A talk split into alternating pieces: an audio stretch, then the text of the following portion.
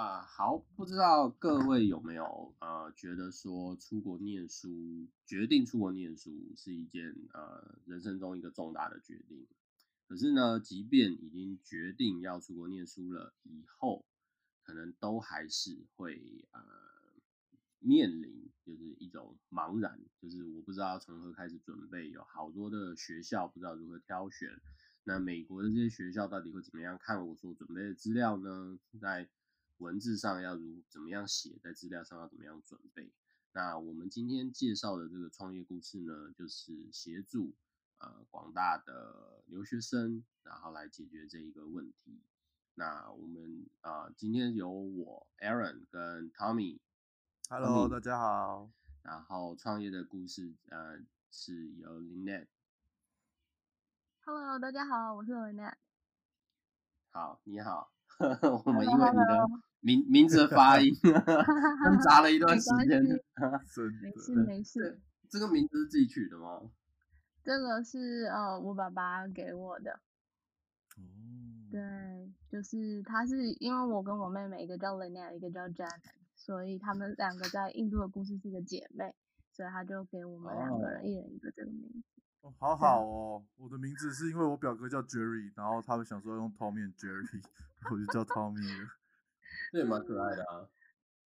可是我小时候很不开心啊，因为猫是坏人啊。嗯，先抢先赢的概念是吗？真的，嗯。好，那 Lynette，呃，你方便先跟我们介绍一下你自己吗？可以啊，嗯，我呢大概来这里快十年了，然后，嗯，我一开始的时候是交换生，然后。嗯、呃，来这里上社大，然后转大学，然后工作了一段时间以后，拿到了签证，然后现在是绿卡的身份，所以我大概这个 journey 我做了大概十年了，然后就很知道就是每一个 process 应该是要怎么走，然后才启发我开始想往这方面发展。然后嗯，我一开始的时候是嗯交换生嘛，然后我就来嗯。美国的时候，刚好我的寄宿家庭很照顾我，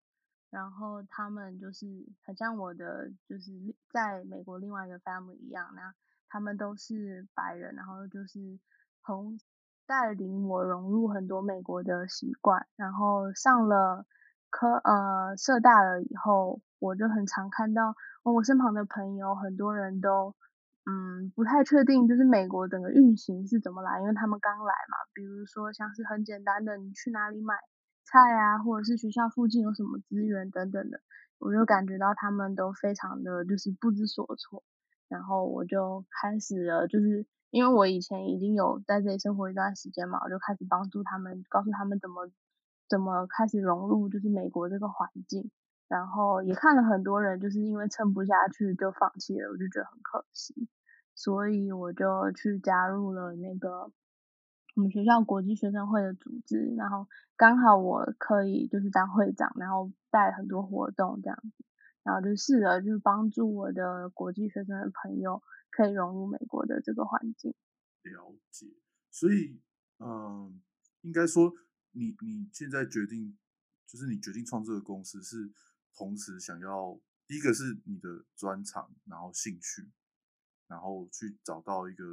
你觉得可以行的商业模式，然后开始这个事业，对吗？嗯，对的，就是就像我刚刚讲的，就一路上我的 host family 非常的帮我，然后嗯，我感觉到不是每一个人都可以适应美国的生活。嗯，那其实这间公司不是我创立的，它是一个我的 partner，他名叫 Alira，那他。之前就有 run 这个就是类似于留学中介的一个 company，那后来我跟 Alira 变成朋友了以后，我们就有聊关于这方面的想法，那我们就发现说，哎，VIGP 它的这个 mission 是就是帮助可以来到呃美国的国际学生可以成功的去就是找寻他们自己的定位跟梦想，那就跟我一直以来感觉到的想要回馈给我身边的朋友的这个理念很像。所以我们两个就一拍即合，变成 co co co partner 这样子。那今年刚好就是我们就是开始一起可以运作这整个体系，希望可以帮助就是来这里的学生可以有就是很好的发展，然后帮助他们适应这里的环境。这样。嗯嗯嗯。可是呃，我记得我那时候看介绍，其实不只是呃这些留学生在留学的呃开始申请，然后留学的期间可以得到你们的帮助，其实包含他们呃毕业前甚至毕业后的就业准备，你也有在提供相关的协助，对吗？嗯，对啊，因为就是感觉到就是在这个普遍的，就是如果你很嗯不太熟悉留学这个领域的话，就通常大家第一个都会去找中介。那中介其实大部分都是就是帮你申请学校啊，然后就让你来，来了以后他可能就不管你了，或者是他可能很久很久才 follow up。但我们比较想要做的是国际学生。呃，是来这里以后的适应环境的这一块，因为我跟 Alira 都是这样子过来的。那我很幸运，有很多人一路上都帮我。那我们是希望说，可以借由这种后面的 follow up，不只是学术知识或者是像课业方面的这种辅导以外，希望可以提供他们课外的辅助，甚至是心理辅导、社交活动。来让国际学生来了以后不会觉得哦，好像有 homesick，或者是好像就是不太能适应，跟自己所想象的很不一样的这种感觉。那进而让他们有很多的自信心，知道他们可以去哪里去寻求帮助跟支持，然后让他们可以顺利的，就是往他们心目中的学校迈进。哎，那我想要请问一下，就是说，因为其实美国应该也有类似这样的机构。那大家可以理解你创业的，或者说投入这个产业的动机。可是那为什么不是去一个大公司上班，或者找，就是为什么不是一个呃，就是去组织工作，而是选择创业？嗯，因为现在目前这种你说很大的公司，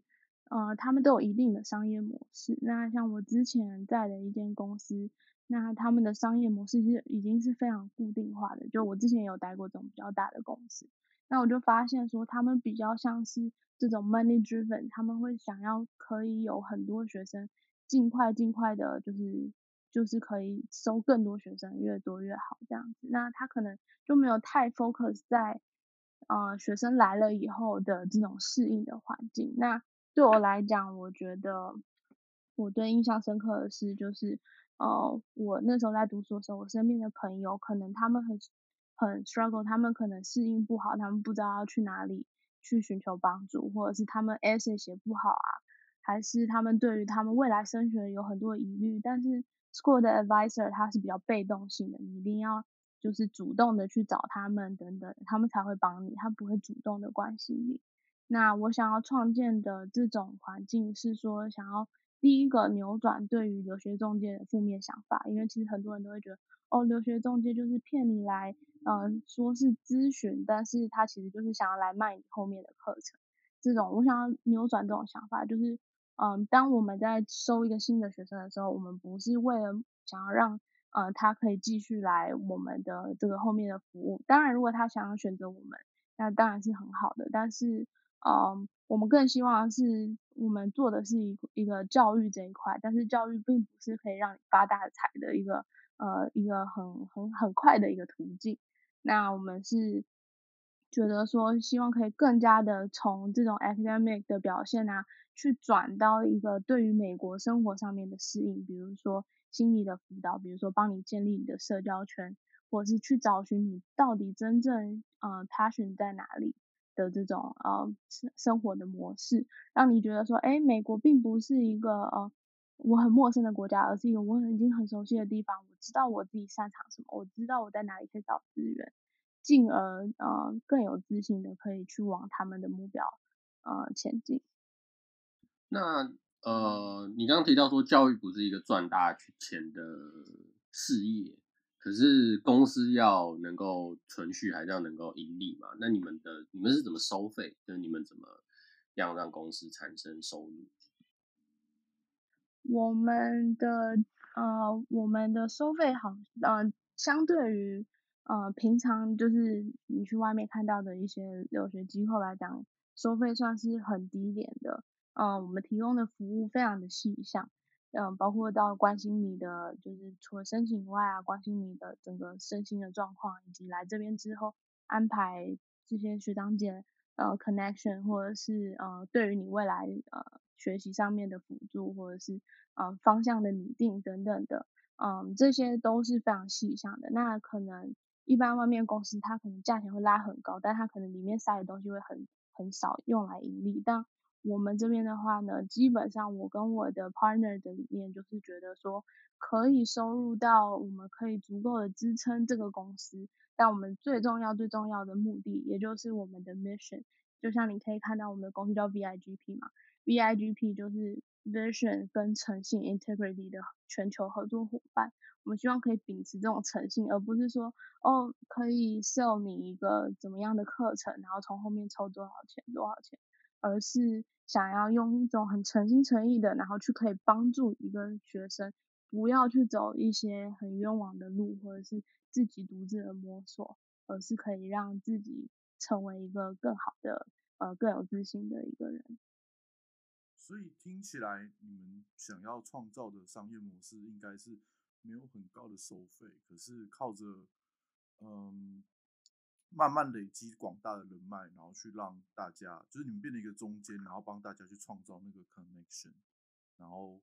之后可能相对会越来越简单，就是嗯。范围越来越广，然后知道的东西也越来越多，然后不怕没有人问的那种感觉，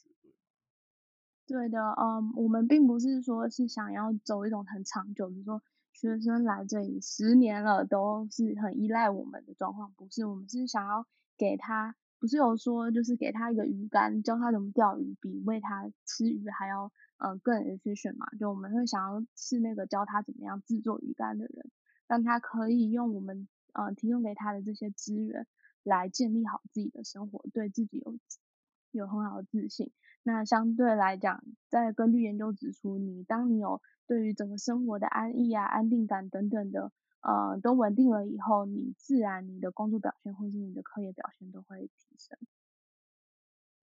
嗯哼，那其实我有一个问题是，嗯，你们的。目标是要让大家可以更适应呃，在美国求学的这段呃生涯。那在你们心目中有没有什么人可能是比较不适合留学的呢？嗯，我觉得来留学，我们通常第一个问题会问学生的是：你来留学的目的是什么？那有些人会说：哦，爸爸妈妈的期望。那我们就会问他更详细的说，就是。比如说，他爸爸妈妈期望对他来讲，他的意义是什么？如果他是整个就是被逼的，他很不情愿来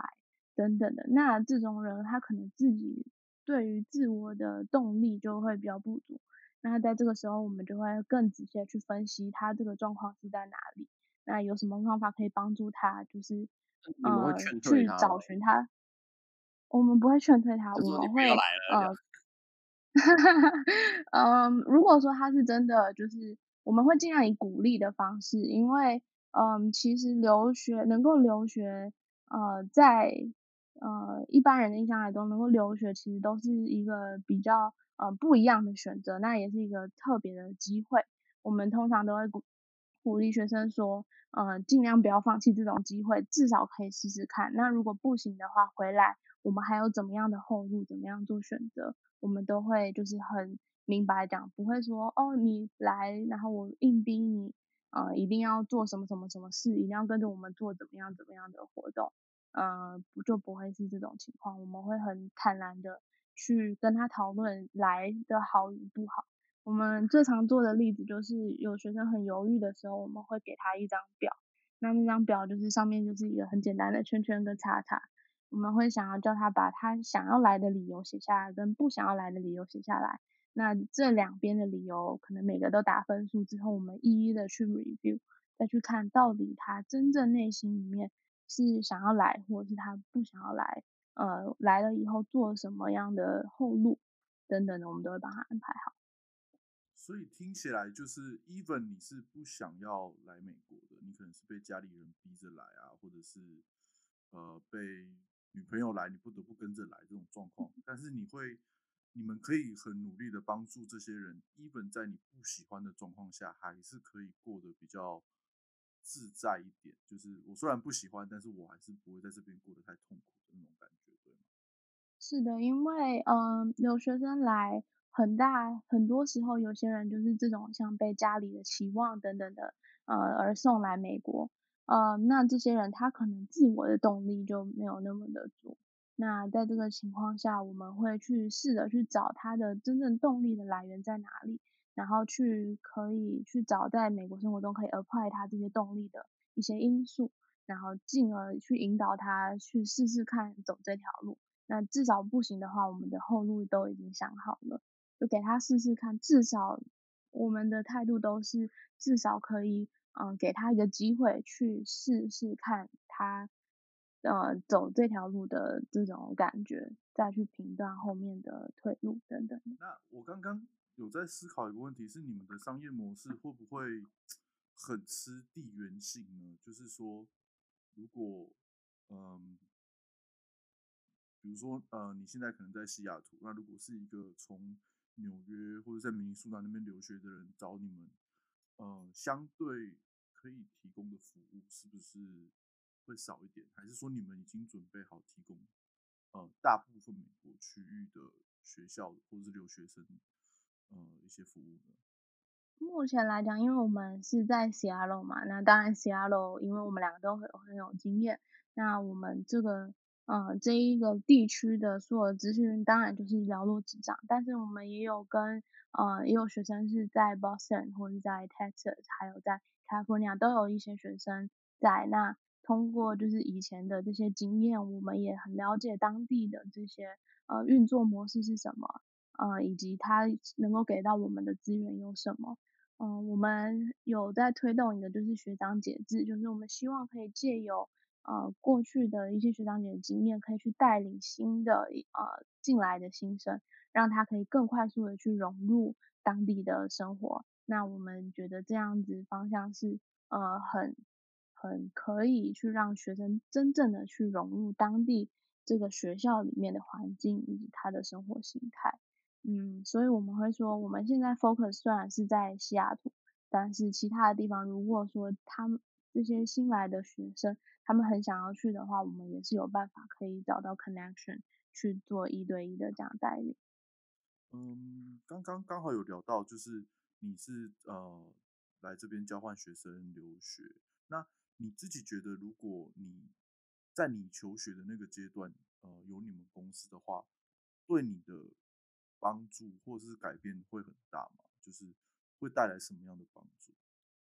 嗯，我觉得如果那个时候有一个人可以告诉我一个比较整体的资讯整整理，比如说像是我要转学的时候，我应该哪间学校比较好啊，或者是呃怎么样有一个就是比较 local 的这种 connection。我觉得会对我的当时来讲会比较好，而且可以有人帮我做一些前瞻性的计划，而不是到 deadline 才发现说，哎，有新的资讯要赶快去做。就是这种这种资讯的不对等，对于国际学生来讲是挺吃亏的。嗯，所以我觉得如果在那个时候有人可以，呃，提早告诉我，比如说你转学的计划，去规划一个更好的路。甚至于大一的时候，你就知道说，哦，你毕业以后你想要做什么，你可以计划一个，嗯、相关的这些呃方向，以及知道这些相关的资讯，对我大一来讲会比较有很好的帮助。因为在当时我在升大一的时候，有很多学长姐帮我，但是这些学长姐她是社大里面学长姐，她不是就是已经 transfer 到了四年制大学的这种学长姐。所以，相对于这样子的年纪的人告诉我，我可以更好的去融入呃当地的生活，但同时我没有这些对于我自己未来规划的呃这些想法，因为跟我一起的人，他只是很知道当时那个学校的呃气氛或是环境，但他却不能提供给我更多就是关于未来要怎么样做的这种探索，呃或者是相关的资源。那我好奇问一下是，那你们怎么提供给你们的客户跟你们的学生们这些全面的资源？嗯，一般来讲，我们会给他们的学长姐，除了是在社大里面的以外呢，我们会依据他的呃专业的，就是他科系的这些特性，来匹配给他一些相关的辅导老师。那这些辅导老师都是已经就是走过他走过的这条路的人，他会有一个更全面性的计划，知道说哦，未来在你有兴趣的这个行业里面，呃，你会遇到什么，你需要准备什么，呃，你可能会呃梦。碰到什么样的挫折或是困难，嗯、呃，这些辅导老师都会去，呃，跟这个学生做沟通，然后提供给他一个更全面性的计划。需要付费给这个辅导老师吗？呃，这个都是包含在我们的服务里面的，因为这个就是我们很大的一个一个点，就是希望国际学生可以真正的融入这里，对于自己未来知道自己的方向在哪里。了解。那如果回到这个啊，我们其实聊了蛮多跟你的创业题目有关。那如果聊一聊，呃，你的本身就是在最最一开始，因为我自己本身也有创业的经验。那你在最一开始决定要创业以后，因为我觉得这个可能是至于你，就是人生中还蛮重大的一个一个决定，跟出国念书比起来，可能创业是一个。会影响你非常多的决定。那在最一开始的时候，身边的人，包括家人啊、朋友啊，这些是是支持的吗？还是会希望你哎，就是到大公司找一个相对稳定的工作就好了？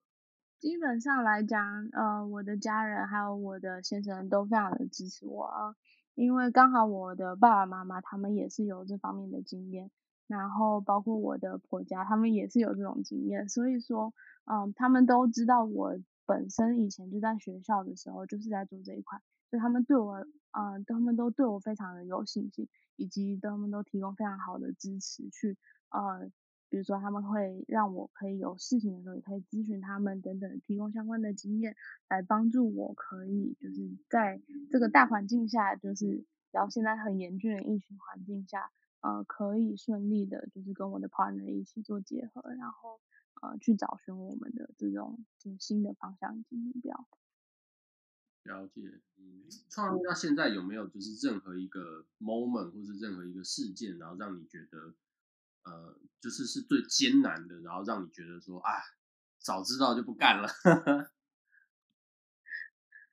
嗯，我觉得我现在碰到的学生，其实并不是说就是早知道不干了，或者是怎么样。呃，当然，因为我们的这种营运模式，就是对我们自己，比如说辅导老师来讲是蛮辛苦的。但是呢，嗯、当我们比如说我们有时候跟学生面试啊，或者是包括在嗯、最近我们也在 hire 一些新的就是 intern 嘛，那他们来面试或者在跟我们做咨询的时候，就可以感觉得到他们的自信心就是没有很足够，或者是就是我知道他们的。理念是很好的，就是他们的特质、他们的能力是好的，但可能他们太紧张，或是他们的表达，以及他们对他们自己的不自信，那可能没有办法把他们的一百 percent 的这种能力展现出来。我跟我的 partner Lira 都是觉得非常可惜的，就是如果说有我们这种机构可以帮助他们，就是在一开始的时候就帮助了他们，那我们相信这个成果是不一样的，他的呃未来的方向会更加的明确。所以其实现在来讲，我们接触到的学生就有越来越多有这种嗯感叹，反而是会更坚定我知道说我现在在做的事情是对的。尤其是听到了很多这些学生的嗯对于适应环境啊，像现在这种疫情下的这种不确定、不安全感，他们的这种适应能力以及心理的焦虑等等的，都是更坚定我跟我旁人要往这条路走下去的一个发展。嗯，了解。那你们是呃最近呃可能今年才开始创立这间公司，然后刚好遇到了呃 COVID nineteen，你觉得呃对你们的影响很大吗？那如果或者是你们有改变什么策略去接触这些学生？因为我知道很多学校一度都呃。没办法让学生来美国，或者是从学校回来。那这方面你们有什么呃，包含你们的营运策略，或者是你们怎么去帮助这些学生呢？嗯，因为今年开始我们的方向改变嘛，因为今年就是我跟我的 partner 呃和一起合作的一呃一年。那也刚好就是遇到这个 COVID nineteen 的影响，很多人都会觉得说，哦，好像今年来美国留学变得会比较困难。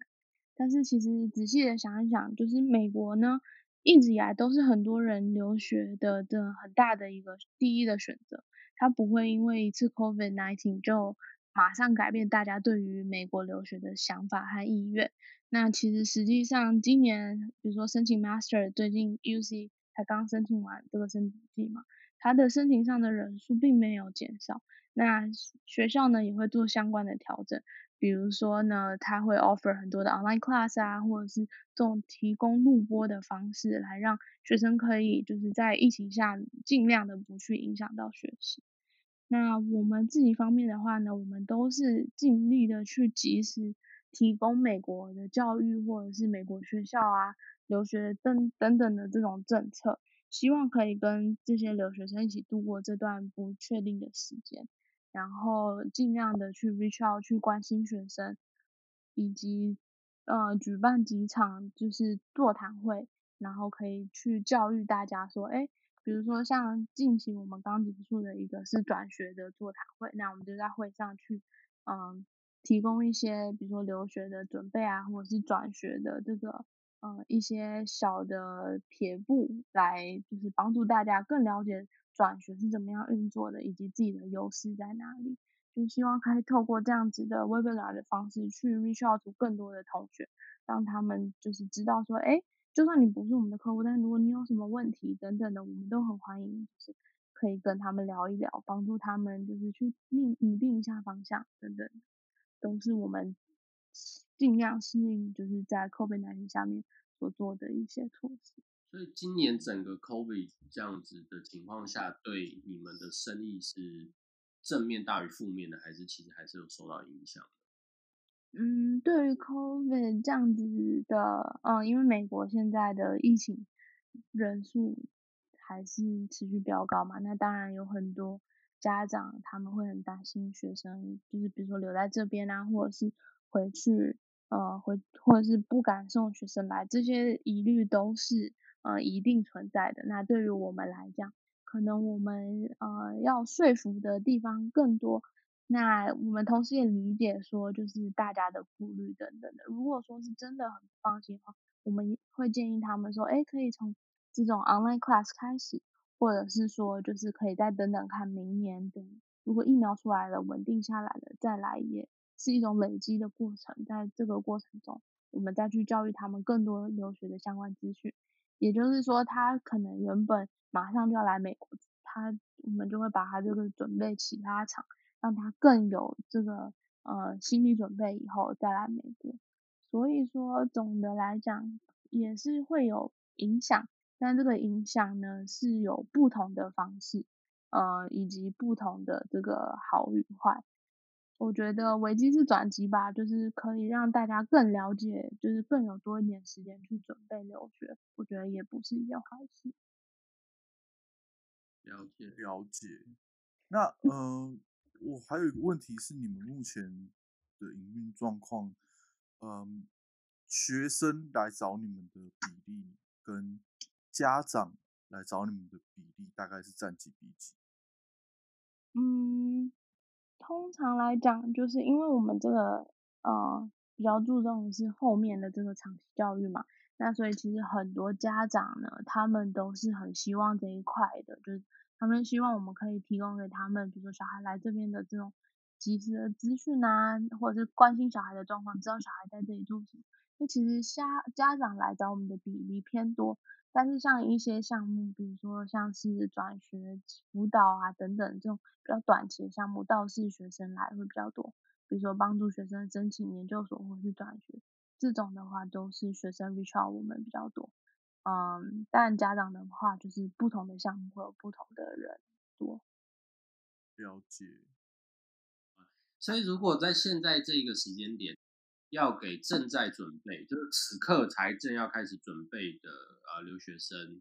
呃，一点建议的话，那你觉得大概会是什么？嗯，我觉得就是当你想要来留学的时候，嗯，会问自己一个问题，就是说，就是在你选学校等等的这些之前，就是一个很大的问题，就像我前面讲的，你要很清楚的去了解自己的特点在哪里，你的兴趣，你的未来方向在哪里，你来留学的目的是什么，能够激励你的动力是什么，这个我觉得是非常重要的。那一旦把这个拟定好了以后，其实后面可以根据这些你想出来的，针对你自己，你自己最知道你自己的状况下去选择学校，以及去选择你想要的环境，我觉得是很重要。就是你的基础要打稳。那会不会发生有一种情况是，学生跟你说啊，我就是因为我不知道我想要什么，所以我想要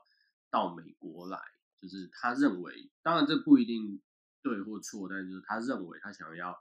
透过出国这件事情，然后才真正去找到他自己想要的出路。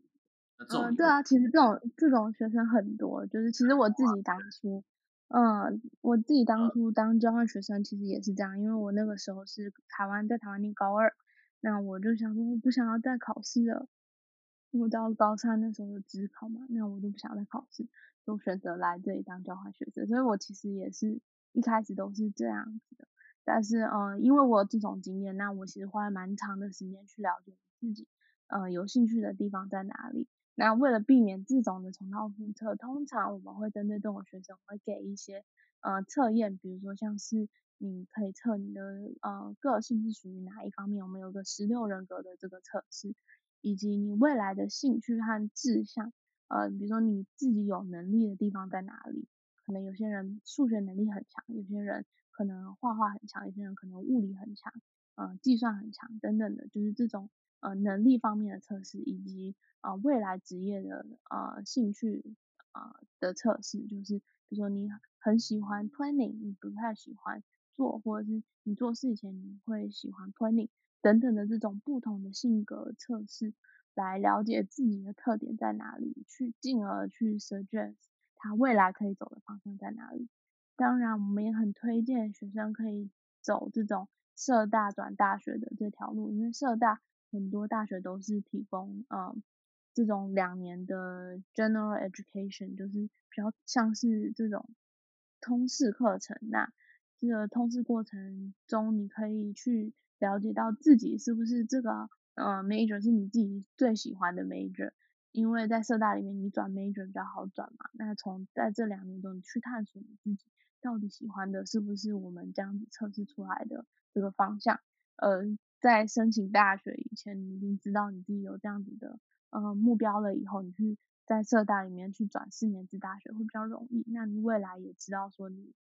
你已经花两年去了解你的嗯、特色以后，你喜欢的兴趣以后，你去选择大学会比较有目标，那成功的几率会比较高。哎、我觉得可能因为我是比较晚。啊、才来美国，然后我觉得我没非常能够接受你刚刚那样的说法，就是等到你已经比较呃目标比较明确，可能也已经比较适应当地的生活，你再从社大转正式大学。但我刚刚说的意思，其实是因为亚洲传统的家庭，或者是说你知道华人那种观念，好像会觉得说，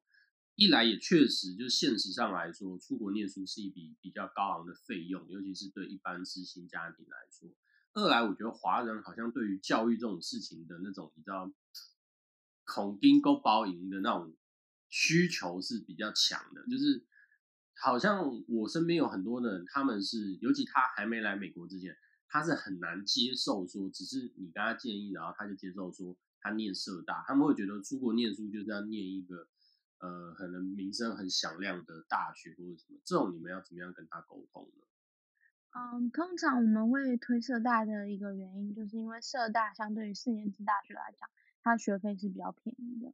那在经济方面来讲，家长会嗯，就会理解到说，哦，他原本生活费可能是这样，但你现在可能一年只会到呃他的三分之一之类的这种生活费。就是首先我们会用这种经济上面的效益来跟家长讲。第二点呢，就是说，嗯。虽然说好像一进去就是四年制大学，好像很厉害，但是有的时候因为学生自己能力可能没有到那边，他进去四年制大学的时候，他可能对于课业来讲，第一他要去适应美国的环境，他会有这种 culture shock 嘛。那第二呢，就是呃他要从像台湾这种全讲中文的环境，转到一个全英文的环境，这个适应能力是需要非常强的去适应它。那在这个时候，学生也是很容易放弃的。因此呢，我们会建议社大，就是因为你有两年，你可以去适应美国这个生活，去了解自己所想要的，进而呃去真正的选择自己心之所向的呃这种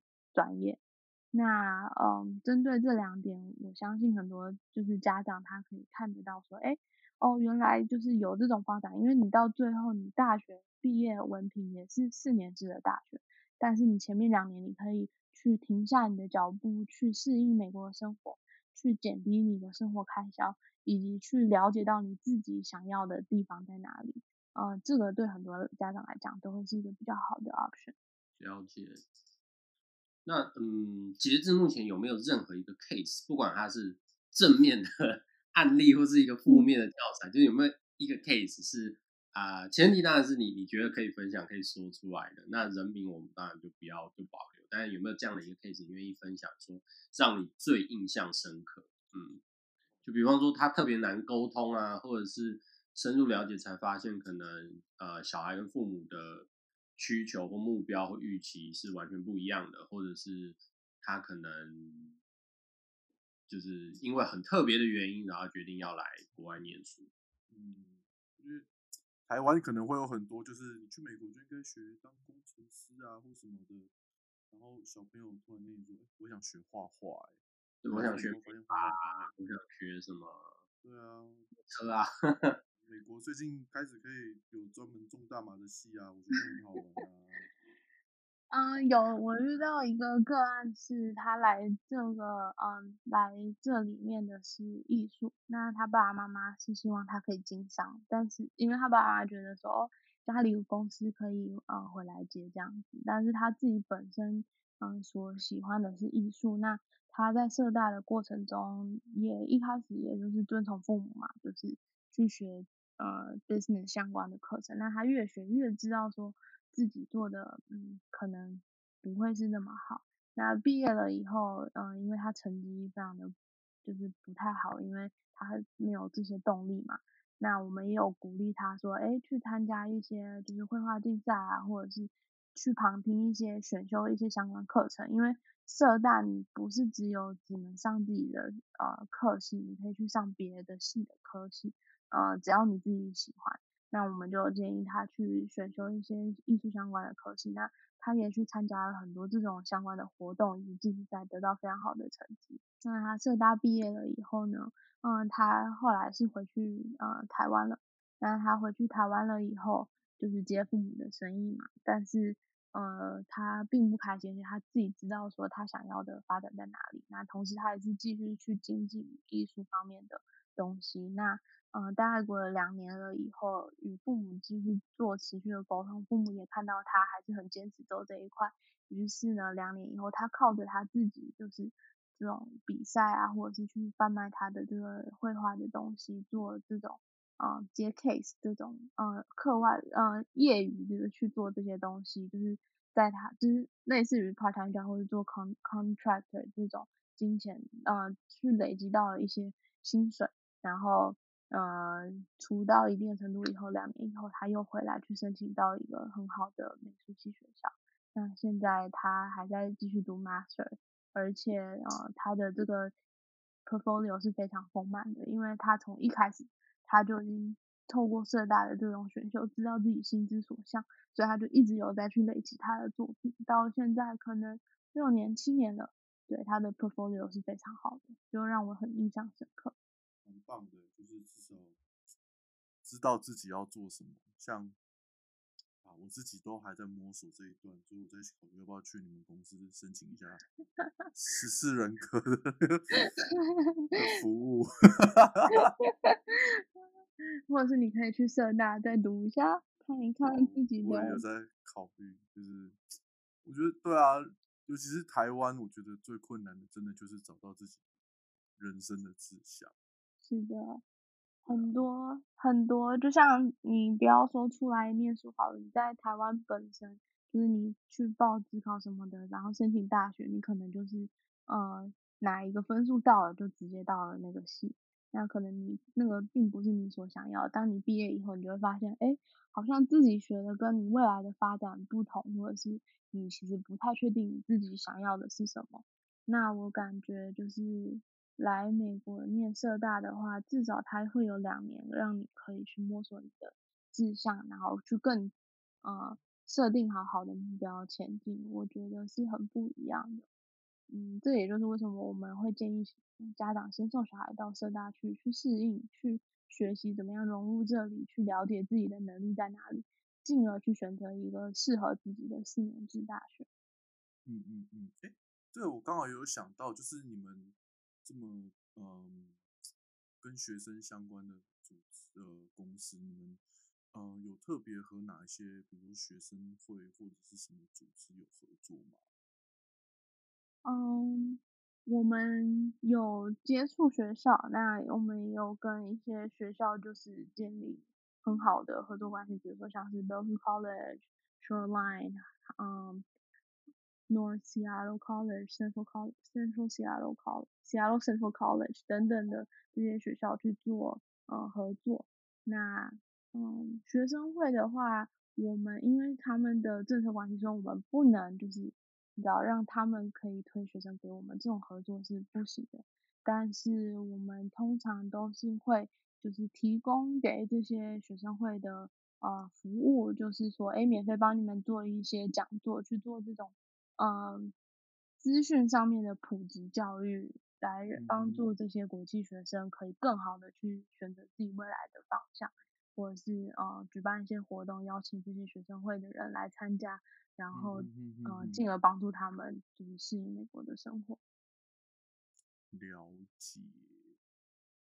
OK，好，我觉得真的是出国念书，包括我自己是过了三十岁以后才出国念书，我觉得这是人生上非常大的一个转折。那是不是最后可以再请你内在帮我们宣传一下你的呃公司，然后有网站或是 Facebook fan page 吗？